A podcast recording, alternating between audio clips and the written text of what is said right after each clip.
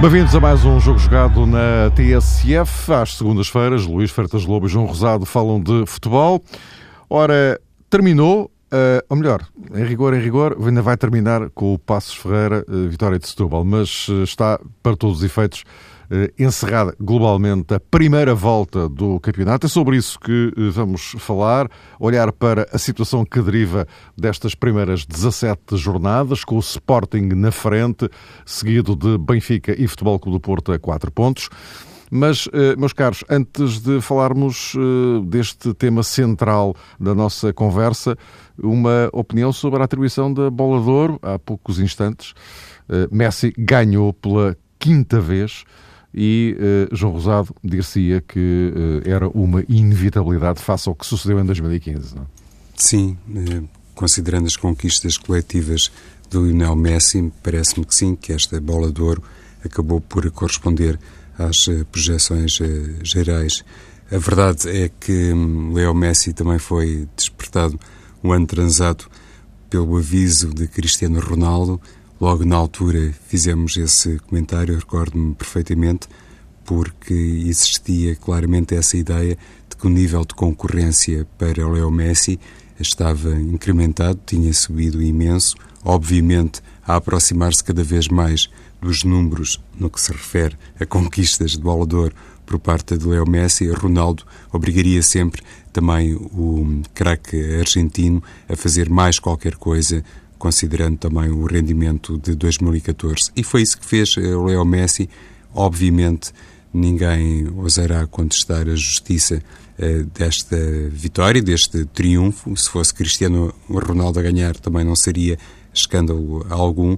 O que me parece é que, neste preciso instante, Mário e Luís, já é possível olhar para a próxima bola de ouro, fazer, digamos que uma leitura contrária e perceber de que maneira Ronaldo vai tentar agora ele próprio ultrapassar esta decalagem e conhecendo o caráter e a forma como Ronaldo normalmente eh, se entrega a qualquer objetivo, é muito natural que no próximo ano ainda vejamos um Ronaldo acima dos seus próprios limites. E nestas circunstâncias será muito importante para Ronaldo também escolher, hum, enfim, o seu futuro profissional, porque já se percebeu que isto de estar numa equipa, independentemente de toda a capacidade e todo o talento de Messi, de estar numa equipa como o Barça faz muita diferença. E se aqueles rumores a propósito eh, do próximo clube de Ronaldo se concretizarem, será fundamental para Cristiano em ano de Campeonato da Europa e depois, eventualmente, eventualmente, bem entendido, em ano de mudança de clube, também escolher muito bem para poder estar num nível, eh, ou por outra, com condições semelhantes à de Lionel Messi e, e, partindo do princípio que Messi irá continuar no Barcelona e não aceitará o convite para se mudar com Guardiola para o Manchester City. Luís, eh, nunca ninguém tinha ganho cinco bolas de ouro. Não, eu penso que são, são outros tempos que estão a viver no futebol em comparação com outros do, do passado. Mas, em primeiro lugar, boa tarde e um grande abraço a todos. Aquilo que me parece é que o momento que vivemos no, no, no, futebol atual é muito diferente daquele que se viveu ao longo dos 50, 60 anos que tem, que tem a bola de ouro, desde o tempo de Stanley Matthews, nos anos 50, que ganhou a primeira, uh, e por aí fora, até os tempos de mitos como, como Cruyff, como, como Platini, como Keegan, como tantos jogadores que ganharam essa, essa, essa bola de ouro. Uh, Beckenbauer, tantos, mas eram outros tempos. Eram tempos em que a mediatização não existia, em que ver um jogador desses era algo que quase que vinha de outro planeta, quase que era ficção científica, que algumas vezes tínhamos a oportunidade que a nave espacial deles aterrasse numa comissão europeia e nós conseguíssemos ver algumas imagens desses jogos. Uh, era muito do, do futebol escrito naquela altura e dos grandes jornalistas daquele tempo que faziam esses, esses registros, esses relatos mágicos de, escritos do que eram esses jogadores e, portanto, eram outros tempos. Eh, e havia depois, claro, os anos de Campeonato do Mundo que determinavam tudo. O próprio Campeonato da Europa só aparece neste formato a partir de meados dos anos 80. Portanto, eram outros tempos e por isso era difícil, de facto, existir como existe hoje esta, esta bipolarização de estrelas como Messi e Ronaldo, dando a ideia que não existe mais ninguém, mais nada ah, no futebol uh, mundial. Isto porque, olhando a última, quase a última década, 2007 ainda foi a do Kaká, segundo me parece, não é? Portanto, a bola de ouro. Uh, a partir de Messi e Ronaldo, sempre. Uh, e curiosamente, nessa de Kaká foi com Ronaldo e Messi em segundo e terceiro. Mas uh, há mais jogadores para, para, além, para além do Messi e do Ronaldo. E penso que, se em 2010 eu já achei que o Xavi devia ter ganho aquela bola que ganhou o Messi, e mesmo em, em 2013, aquela que, que Ronaldo vence poderia perfeitamente ter sido para, para, para outro jogador em face daquilo que foi a reabertura da votação no dia em que o Ronaldo marcou aqueles golos fantásticos à Suécia. Portanto, há aqui, de facto, neste momento, eh, todo o mundo eh, converge nas análises que se faz, nas, nas, nas capas, em tudo, eh, para a mediatização Messi-Ronaldo. E digo isto porque este ano não me espantaria nada, isto é, não, não me escandalizaria nada que se a vitória, a vitória fosse para Neymar. Uh, claro que aqui podemos entrar sempre, como o João dizia, os critérios que determinam a escolha de um ou do outro e, e como é que se chega lá, se são os títulos coletivos, são os golos. Para os golos há a botadora e o Ronaldo tornou-se uma máquina goleadora. Uh, portanto, há muitos critérios. Acho que Messi ganha bem, Messi ganharia sempre bem todas as bolas de ouro, tal como, tal como, como o Cristiano, uh, mas uh, parece-me cada vez mais que, que, que, há mais mundo ao, lado deste, destes jogadores no mundo, no mundo do futebol e que, disse, e que isso tem que ser contemplado também. Uh, e, e, e, neste caso eu acho que Neymar vem por aí fora e pode ser de facto um novo mundo, digamos assim, em termos de bolas de ouro que pode aparecer mais tarde ou mais cedo porque acho que esta bola de ouro está, está, está, está desvirtuada, embora eu acho que o Messi de facto é estratosférico, é um fenómeno de facto vê-lo vê jogar. Eu acho que a bola de ouro neste momento já não faz muito bem ao futebol na forma como está, como, como está estruturada e como se olha para os jogadores em comparação com como se olhava no passado. Dito isto, meus caros, vamos então eh, abrir o dossiê Liga Portuguesa. Estamos a meio do percurso, viragem da primeira para a segunda volta. O Sporting lidera eh, com 4 pontos de avanço sobre Porto e Benfica. Sporting que já ganhou a ambos, eh, ganhou o Porto, ganhou o Benfica, ganhou o Braga. João, eh, este Sporting chega a meio do percurso como o grande candidato ao triunfo final? Nesta altura será o maior, não é Mário, porque tem uma vantagem de 4 pontos, é a equipa que lidera Muitas vezes eh, Jorge Jesus acontece agora no Sporting, mas também já acontecia no Benfica, quando era convidado a responder a propósito da melhor equipa, dizia sempre a melhor é aquela que está em primeiro lugar e que merece estar nessa condição. E no que toca a este horizonte de favoritismo que às vezes eh, tentamos estabelecer para os concorrentes eh, reais e tradicionais ao título português, eu penso que é igualmente justo e com todo o sentido podemos basear as projeções um, com base na tabela classificativa e se o Sporting neste momento consegue uh, estar à frente com algum conforto, bem entendido, falta toda uma volta do campeonato para uh, disputar, eu penso que até seria uma falta de respeito dizer que não é o maior uh, candidato. Não, não pretendo com isto dizer porque também seria uma falta de respeito para com a matemática.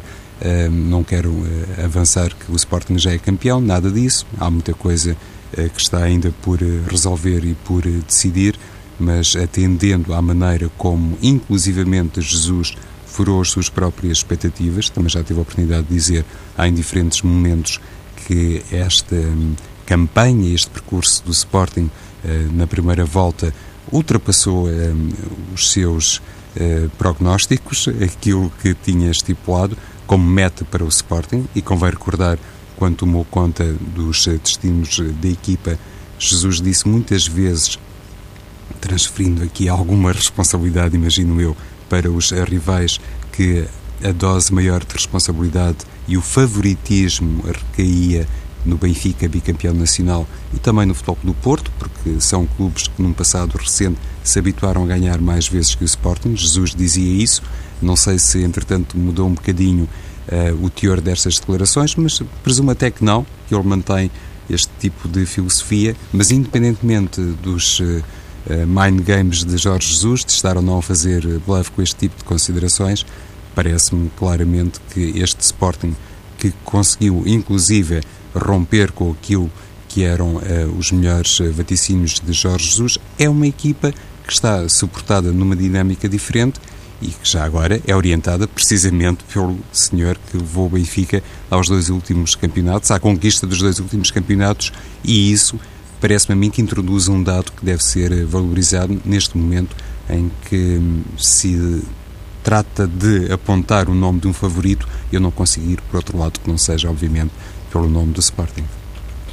Luís, dá mais Sporting até agora. Dá, dá mais Sporting e, e, neste momento está a ser um grande trabalho do Jorge Jesus. Penso que já, já aqui falamos muitas vezes e o impacto que este treinador tem em 10 anos de, de, futebol eh, português, os anos em que chega a um clube grande, ao Benfica, e é a antecâmara que, que é feita no, no Braga e no Bolonenses. Uh, e, portanto, muda completamente a correlação de forças quando chega ao Benfica e abana o poder eh, do Porto, e agora quando chega ao Sporting e abana o poder de Benfica e Porto, uh, que parecia estabelecido. E, portanto, o grande trabalho e o grande mérito é de, é de Jorge Jesus. este Sporting existe nesta dimensão competitiva e nesta forma de jogar e nesta forma de reagir ao jogo e nesta forma de viver o jogo eh, melhor dizendo, porque existe Jorge Jesus no, no seu banco. Se Jorge Jesus estivesse no banco do Benfica, as coisas não eram a mesma, eh, não, não eram assim.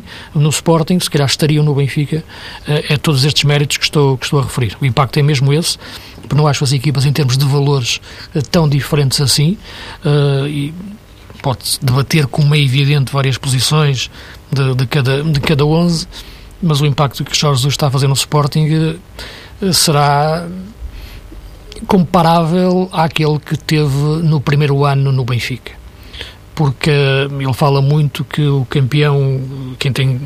Claro que ele fala isto com segundas intenções, eh, metendo a pressão em cima do Benfica e puxando também pelos méritos dele. O favorito é quem é bicampeão, que foi o Benfica. E quem foi bicampeão foi ele. Eh, mas é para pegar nisto, para comparar um pouco o primeiro ano em que ele chega ao Benfica, e vem do, do, do Porto ser campeão também uma série de anos, e ele é campeão, eh, e portanto os méritos estavam, estavam no Porto, que tinha de ser a tricampeão com o Josualdo, eh, para além também do título anterior com, com, o Quadriense. Eh, mas, mas a, a, verdade é que a alteração que ele faz dentro da forma de jogar do Benfica e do Benfica viver o jogo é comparável há, claro, sempre especificidades em cada clube e em cada tempo. Há aquilo que está a fazer agora no, no, no, no Sporting, uh, embora no Sporting tenha, de facto, na minha leitura, que redimensionar ainda mais alguns jogadores. No Benfica também nos fez, jogadores como, por exemplo, o Di Maria ou o próprio Cardoso, que, que foram acordados com, por Jorge Jesus. Di Maria é o caso mais evidente.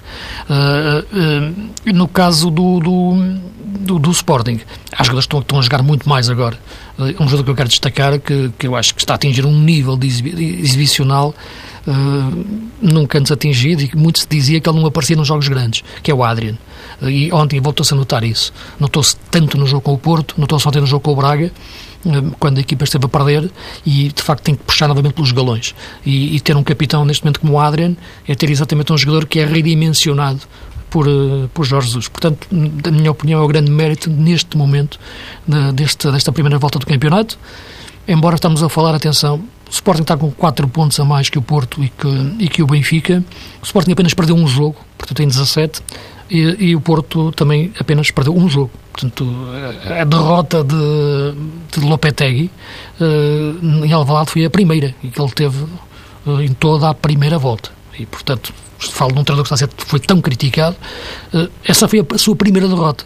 Eh, para além disso, as diferenças são nos empates e o Porto ter mais dois empates do que, do que o Sporting. Uh, se diria que empatar em casa com o Braga, até na forma como o jogo foi, é um resultado normal. Os empates com Rio Ave Moreirense serão aqueles mais criticáveis. Empatar no Marítimo também é um resultado que que faz parte daquilo que é a normalidade competitiva do nosso campeonato. E, portanto, é por aqui que estão as diferenças. O Sport também empatou em casa com o Passos de Ferreira e perdeu na Madeira, na União. Portanto, mais uma vez, os confrontos diretos estão a determinar a classificação. Isto é, se os confrontos diretos, os resultados fossem exatamente ao contrário, os confrontos entre Sporting, Benfica e Porto, a classificação também seria inversa. Uh, portanto, continuam a ser esses, uh, os confrontos diretos, a determinarem tudo. Os outros resultados também contam, mas uh, não contam ao ponto de, determinarem, de determinarem uma classificação sem os confrontos diretos. e nesse aspecto, Jorge Jesus também marcou a diferença. As vitórias que tem sobre o Benfica e sobre o Porto são psicológicas, são mentais para, para o adversário e também marca, de facto, uma, uma, uma diferença me, mental para, para a segunda volta. Uh, João, não sei se queres acrescentar mais alguma coisa em relação ao, ao Sporting, que temos de falar ainda também de Benfica e Porto, uh, mas uh, já agora, e em relação ao, ao Sporting, o, o Luís falava ali do caso muito concreto do Adriano, mas enfim, há outros. Sim. E, e o, o, papel que Jorge Jesus tem, tem tido e que se tem notado na criação de, de, uma empatia com os adeptos, de uma forma que, por exemplo, ontem no jogo com, com o Braga isso foi muito visível, né? ao intervalo, a equipa a perder 2-0 e sai debaixo de aplausos, não é? Sim, lá está outra vez a experiência, se quisermos, a experiência acumulada e aquilo que Jorge Jesus também, enquanto treinador do Benfica, promoveu eh, beneficiando do apoio da massa associativa do Benfica à equipa e, por inerência, ao treinador. E, e o contrário também penso que foi verdadeiro. É? Em, muitos momentos, Jesus foi contagiante e puxou uh, pelos adeptos, serviu essencialmente o, o, seu trabalho também para galvanizar o Estádio da Luz. Nós sabemos como as coisas são genericamente em Portugal, quando as equipas jogam bem, quando atingem um nível muito bom, é sempre mais fácil ter essa capacidade para criar empatia com, com as bancadas, eh, se quisermos, de facto, é, num sentido muito diferente daquele que marcou o percurso do Lopetegui no Futebol Clube do Porto. Agora, no Sporting, Jesus, na minha ótica, tira essencialmente partido disso, tudo aquilo que, hum, enfim, é, fabricou no Benfica, se calhar numa articulação muito direta com a estrutura, e é normal que até no plano da comunicação tudo servisse para de vez em quando fazer aquele apelo claro à massa associativa do seu antigo clube para comparecer nos estádios. Isso agora repete-se uh, no Sporting. Jesus também trouxe isso, mas em primeiro lugar uh, é evidente que há um trabalho do ponto de vista técnico que resulta na produção de um futebol mais uh, galvanizante que depois ajuda realmente os adeptos a marcarem presença. Não se poderia, na minha ótica, fazer ao contrário ou ambicionar uma coisa diferente pedir o apoio explícito dos adeptos e em grande número e, e, depois ter um futebol pouco condizente e se calhar pouco eficaz ao nível dos resultados. O trabalho de mérito de Jesus hoje no Sporting e anteriormente no Benfica permite de facto estas coisas que, por exemplo, aconteceram os episódios que se verificaram no desafio frente ao Sporting Braga, quando a equipa leonina partiu para intervalo em desvantagem e depois conseguiu, com o tal décimo segundo jogador, dar a volta, empatar primeiro e depois marcar o golo do triunfo.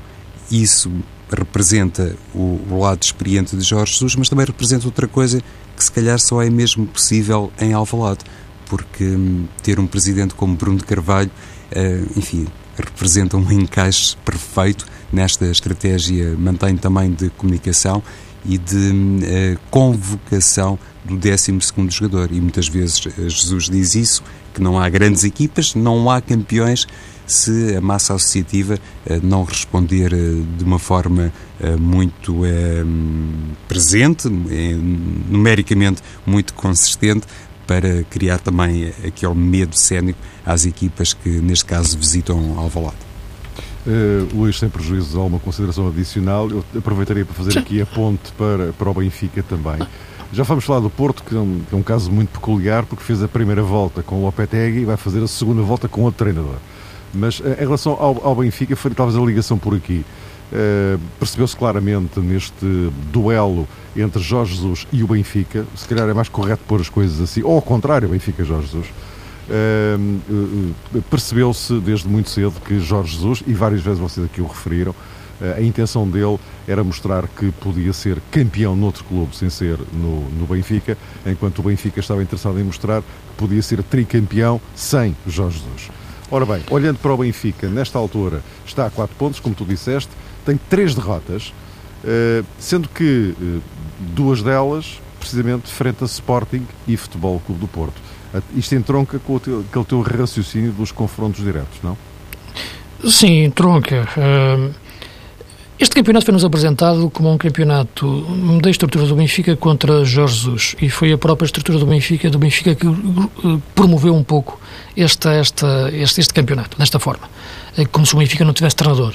Eh, ou se tivesse treinador, eh, Rui Vitória, esse treinador seria um treinador da estrutura e que ganharia também em função dessa estrutura. Foi-nos apresentado assim este campeonato. É verdade que Jorge Jesus quis mostrar que pode ser campeão e quer mostrar ser campeão noutro clube que não o Benfica, mas atenção, está a mostrar, quer mostrá-lo no Sporting. Outra coisa é querer mostrá-lo no Porto. Uh, se estivesse no Porto, uh, já não acharias as coisas tão anormais se estivesse a acontecer isto que está a acontecer agora. Uh, isto é, ou tão invulgares, melhor dizendo, no sentido de grande trabalho. Isto é, Jorge pegar naquilo que é o Porto, e todo o mundo Porto, já seria pegar num trabalho feito, numa estrutura feita. No Sporting é diferente, é pegar em algo que está tudo por construir. O Sporting, é verdade, falaste no Presidente, tem todos os seus méritos desde que chegou, mas o Sporting, época passada, não sei se estava a 8 ou 9 pontos do, do primeiro lugar, isso não é lutar pelo título, matematicamente poderá ser. Uh, e o Marco fez um excelente trabalho, o Marco Silva, o Leonardo Jardim, mas isto é outra coisa. Isto, estar em primeiro com 4 pontos de avanço, isto sim, é lutar pelo título, ou mesmo se estivesse eh, em segundo a um ponto, como já esteve há duas jornadas. E, portanto, há esse grande mérito de estar a fazer esse, esse essa campanha no, no, no Sporting.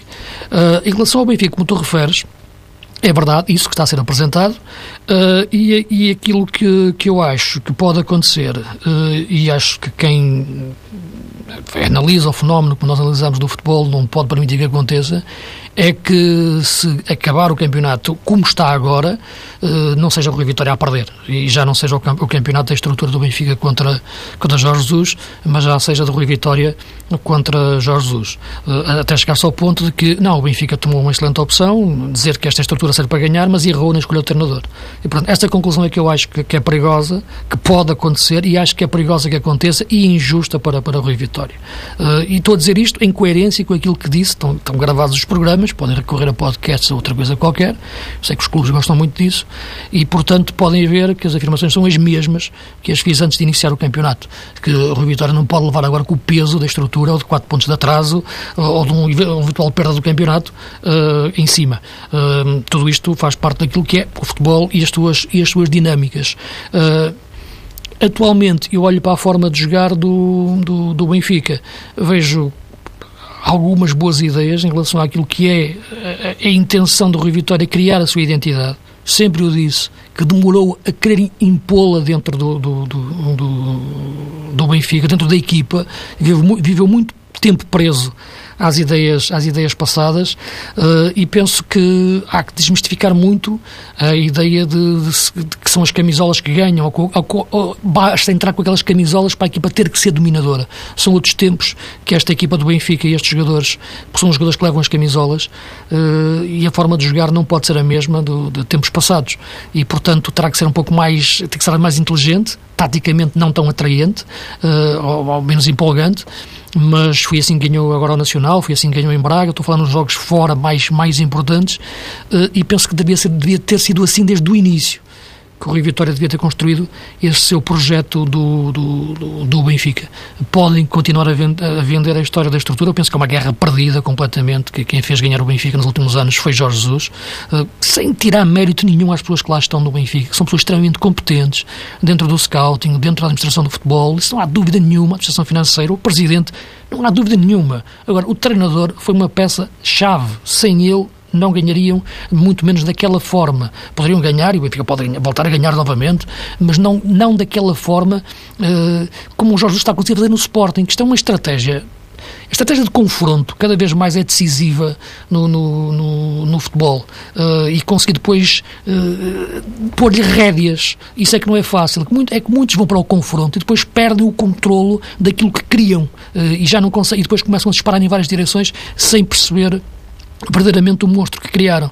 Uh, a estratégia de confronto que sempre fez, por exemplo, o grande êxito do Porto ao longo de três décadas, foi sempre controlada. O Porto sempre controlou bem os momentos em que pode fazer uma guerra fria, ou uma guerra aberta, ou uma guerra de trincheiras, ou uma guerra mesmo de, de declarada de, de, disparar no adversário. E, e, Jorge Jesus, individualmente, é um homem que consegue, de facto, uh, ter bem esses timings, independentemente de se criticar o estilo e as coisas que diz, e só um parênteses, as coisas que disse a semana passada são completamente eh, absurdas em relação ao Rui Vitória, uh, embora, enfim, também passou por uma pergunta mal feita, mas enfim, fecha parênteses. Uh, agora, a, a, sua gestão de um confronto que ele cria é feita de forma invulgar. E isso não existia no futebol português há muito tempo, fora do universo Porto.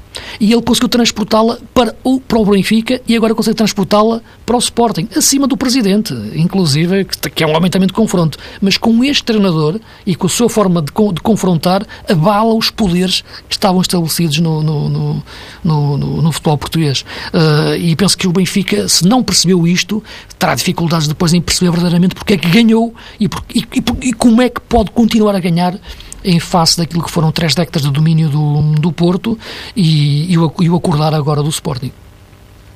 Uh, João, não sei se mais, mais alguma coisa a acrescentar em relação a isto, antes do dossiê uh, Futebol Clube do Porto. Ora bem, uh, dizia eu que o, o, Porto fez a primeira volta com o Rolando Lopetegui e vai fazer a segunda volta com outro treinador. Aquilo que eu vou, o desafio, no fundo, que eu vos lançava era este se foi tarde ou não uh, a saída de Lopetegui e depois, eh, em relação aos variedíssimos nomes que têm circulado, o que é que, em termos de objetivo uh, para o Futebol Clube do Porto, seria mais relevante, sendo que uh, fica um pouco a ideia, João, que há aqui, um, há, aqui uma questão fulcral, é que o, o Porto não está fora da corrida, como o Benfica não está, e, portanto, qualquer treinador que vá agora para o Futebol Clube do Porto eh, vai também tentar chegar ao título. Eh, esta época, não é eh, apontar para, para depois, não é? Claro, Mário. Não sei se Lopetegui saiu tarde ou não, mas conforme disse a semana passada, acho que não poderia sair mais tarde. Não fazia sentido estar a adiar esta decisão, repetindo precisamente aquilo que também te respondi eh, há oito dias, ou seja, não é a questão dos pontos, eh, era precisamente isso que tornava tão dramática a situação de Lopetegui. Por isso, acho que o Presidente do Porto decidiu bem, porque estar a adiar tudo isto não era conveniente para ninguém e, mais uma vez, também aproveitaria para sublinhar que não coloco em causa a competência de Lopetegui como treinador, mas que não estava a dar bem no Futebol Clube do Porto, penso que isso era manifesto. A questão, a propósito do senhor que segue, é naturalmente muito importante. Vários nomes têm sido eh, apontados. Uh, o Futebol Clube do Porto sabe perfeitamente aquilo que representa Rui Barros na estrutura, na história do clube, aquilo que representa também, se quisermos, Luís Castro, mas não é crível que faça, digamos que, a nomeação de qualquer um destes nomes, na minha perspectiva, para tomar conta da equipa até final desta temporada. É natural que hum, contrate outro treinador, alguém vindo uh, do exterior. Também penso que, olhando para hum, as condições atuais, o Futebol do Porto terá tendência para apostar num treinador eh, português, não estrangeiro. Tenho é algumas dúvidas a propósito de todos estes nomes que vieram ao público. Não sei se André Vilas Boas, eh, Marco Silva, Leonardo Jardim, Leonardo Jardim Jesualdo Ferreira. Sérgio Conceição. Sérgio Jesualdo Ferreira, um pouco Sim. relacionável já, mas uh, Sérgio Conceição. Aqui. Alguns nomes têm de facto aparecido, todos esses, Mário, e porventura um ou outro que nos está a escapar eu julgo que pode acontecer uma surpresa, mas ser na mesma um treinador uh, português. Não sei se já falámos de Marco Silva, mencionaste? Marco Silva, sim, sim mencionaste, com certeza. E, então, uh, por aí pode realmente o futebol do Porto uh, apostar, na minha ótica, alguém que conheça bem o futebol nacional, mas se calhar até um bocadinho fora desse universo relativamente restrito. Veremos qual será a decisão do presidente do Futebol do Porto, o Luís há pouco, quando ainda falava do Sporting, mencionou, eh, e estava só por fazer aqui um, um transfer, O caso de Adrian, na equipa do Sporting, é curioso e aqui para encontrar também um ponto que no fundo representa um dos lados positivos do trabalho do Lopetegui no Porto, que foi a emergência de Rubem Neves.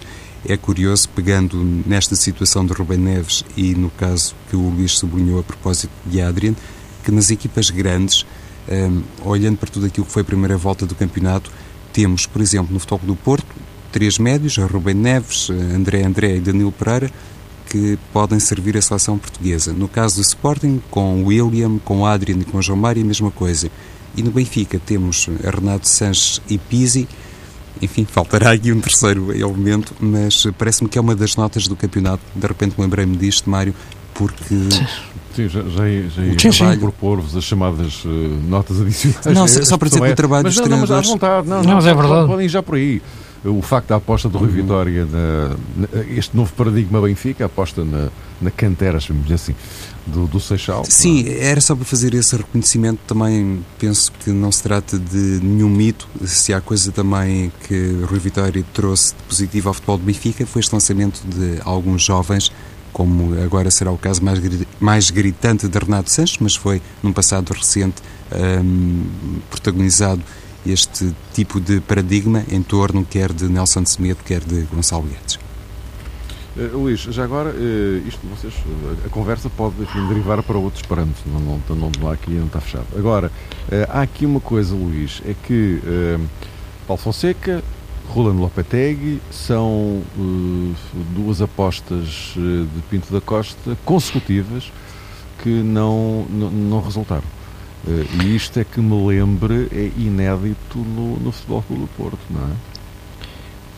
Sim, eh, pode ser inédito, mas o que, é, o, que é, o que eu penso que é mais relevante é que são duas apostas que não têm nada a ver uma coisa com a outra. Eh, portanto, a aposta em Lopetegui traduziu-se numa aposta numa forma diferente de treinador, numa forma diferente de entender os poderes internos de relacionamento com, com, com, com o balneário, numa forma diferente também do treinador ficar mais distanciado do que é a estrutura, de ser um treinador com uma ideia de jogo diferente, importada de Espanha, espanhol, claro, mas vindo com uma ideia diferente para o futebol português eh, e, e portanto, tudo era diferente era um conceito diferente que se queria meter no Porto. Se Paulo Fonseca vem numa linha de outros treinadores, como tinha sido o, o, Vitor, Pereira, uh, como tinha sido o próprio André Vilas Boas e por aí fora, mesmo Josualdo sendo outra geração, mas estamos, estamos na mesma linha, digamos, de treinadores portugueses, uh, nova ou velha geração, embora eu pense que todos pertencem à mesma geração, porque estão a trabalhar no mesmo, no mesmo espaço de tempo, é só a questão da idade, mas a competência é a mesma. Uh, este treinador foi diferente e, portanto, o que falha aqui no Porto não é só apenas um treinador, como falhou o Paulo Fonseca. Uh, aqui falha uma ideia, uh, isso, uma ideia de ruptura com, com o passado. E isso é que neste momento estará a fazer pensar mais o Porto agora que perfil treinador vai contratar. Uh, e penso que terá que ser o regresso às bases. E por isso o Porto está à procura de um treinador emocionalmente forte para ter o contacto com, com, com os adeptos, com a realidade de Porto uh, e também o aspecto que eu referi há pouco, estratégia de confronto. E então este, este, este sentido de confronto no sentido competitivo da rivalidade futebolística. Uh, e o Porto necessita disso. Uh, só assim se pode voltar à tal questão do, do, do, seu, do seu ADN. Está é confrontado com uma coisa que é inevitável. São outros tempos que se vivem em comparação com aquilo que o Porto foi ao longo de três décadas, de reinventando-se permanentemente uh, em ciclos diferentes.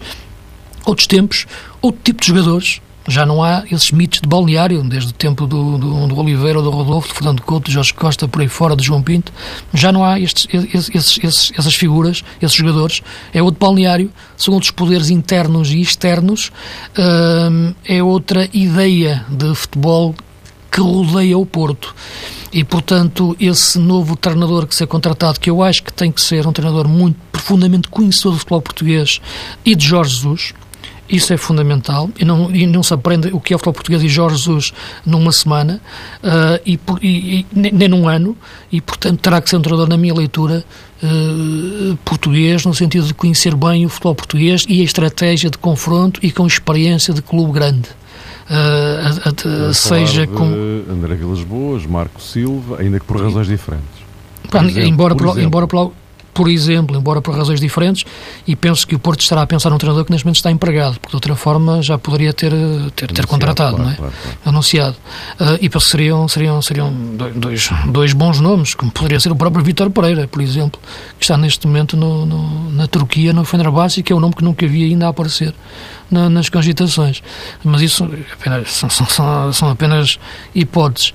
Mas estava a dizer o perfil, a ideia que eu acho que deve presidir ao Porto neste, neste momento. Alguém que de facto tenha um confronto, que seja um treinador de confronto, para devolver ao Porto a sua identidade e conseguir ser superior à estrutura, muitas vezes. Superior, muitas vezes, aos, aos dilemas e aos confrontos internos que pode existir naturalmente dentro, dentro de um clube. E nesta fase de vida do Porto, eu penso que um treinador forte como esse uh, será, será muito importante. Recordo quando o Porto esteve três anos sem ganhar, e isso já aconteceu, o homem que apareceu depois foi Mourinho. Não há Mourinhos agora, como é evidente, uh, porque ele é único, mas tens que ter alguém muito forte, de facto, para nesta altura ganhar primeiro dentro, para depois ganhar fora. Por isso é que, e João... E quando digo dentro, é dentro do clube primeiro e depois clube, fora, não é? Exato, exato. Uh, para uh, terminar, João, estamos quase no fim. Uh, precisamente por isso, Luís, é que eu dizia há pouco que este acontecimento inédito no Futebol do Porto, de dois treinadores consecutivos, e eu referi-me, evidentemente, os que começaram a época, não os que entraram assim a meio, entrada por cima. Do, do, duas, duas apostas consecutivas sim, sim. que, por razões diferentes, não, não, não, resultaram. O que, João, para concluir, significa que agora a terceira a margem de erro, chamamos-lhe assim, por parte dos responsáveis portistas é muito, muito apertada. Correto, de tal maneira que até já se escutaram algumas opiniões de gente disponível a avançar para a presidência do Futebol do Porto e lá está, eh, Pinto da Costa está consciente, penso eu, de duas coisas. Em primeiro lugar, que esta saída de Lopetegui também eh, representa uma forma de operar um pouco distinta daquilo que é tradicional e que tem feito a Pinto da Costa. E por outro lado, se é verdade que escolheu, obviamente só poderia ser ele a escolher eh, Paulo Fonseca e depois eh, Lopetegui, convém não esquecer que apesar de tudo e tanto quanto consigo observar, a Paulo Fonseca foram oferecidas condições não exatamente semelhantes àquelas que marcaram agora esta era Lopetegui e é também isso que deve fazer, entre aspas, hesitar neste momento o presidente do Futebol Clube Porto. Meus caros, voltamos a encontrar-nos na próxima semana.